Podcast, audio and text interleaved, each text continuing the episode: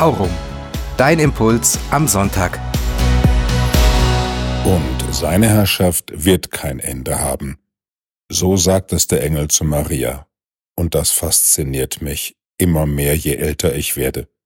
Egal ob ich vor Ruinen von Klöstern stehe oder ob ich in einer Notsituation bei einem Menschen bin, der nicht mehr glauben kann, oder auch wenn sich für mich das Fenster des Glaubens plötzlich verdunkelt, Immer wieder kommt jemand, der anklopft, immer wieder steht jemand auf, immer wieder kann jemand sagen, ich glaube, manchmal auch ich selber.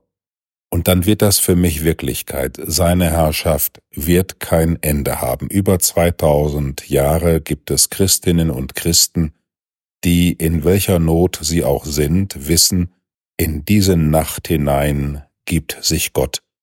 In jede Nacht der Welt ist der Erlöser hineingegeben, er trägt das Kreuz mit, er geht mit ins Grab, er trägt alle Schmerzen und er führt zur Auferstehung.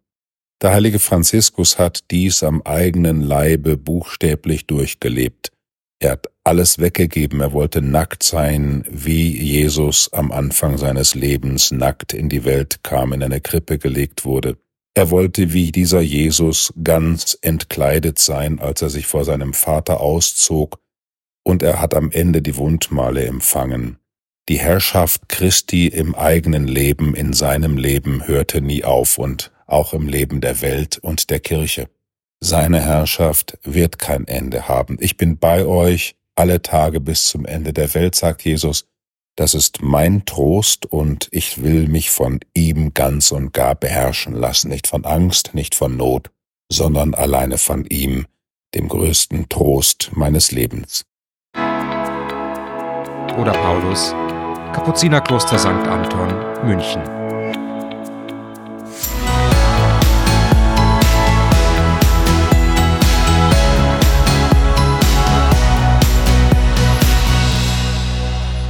Aurum. Dein Impuls am Sonntag.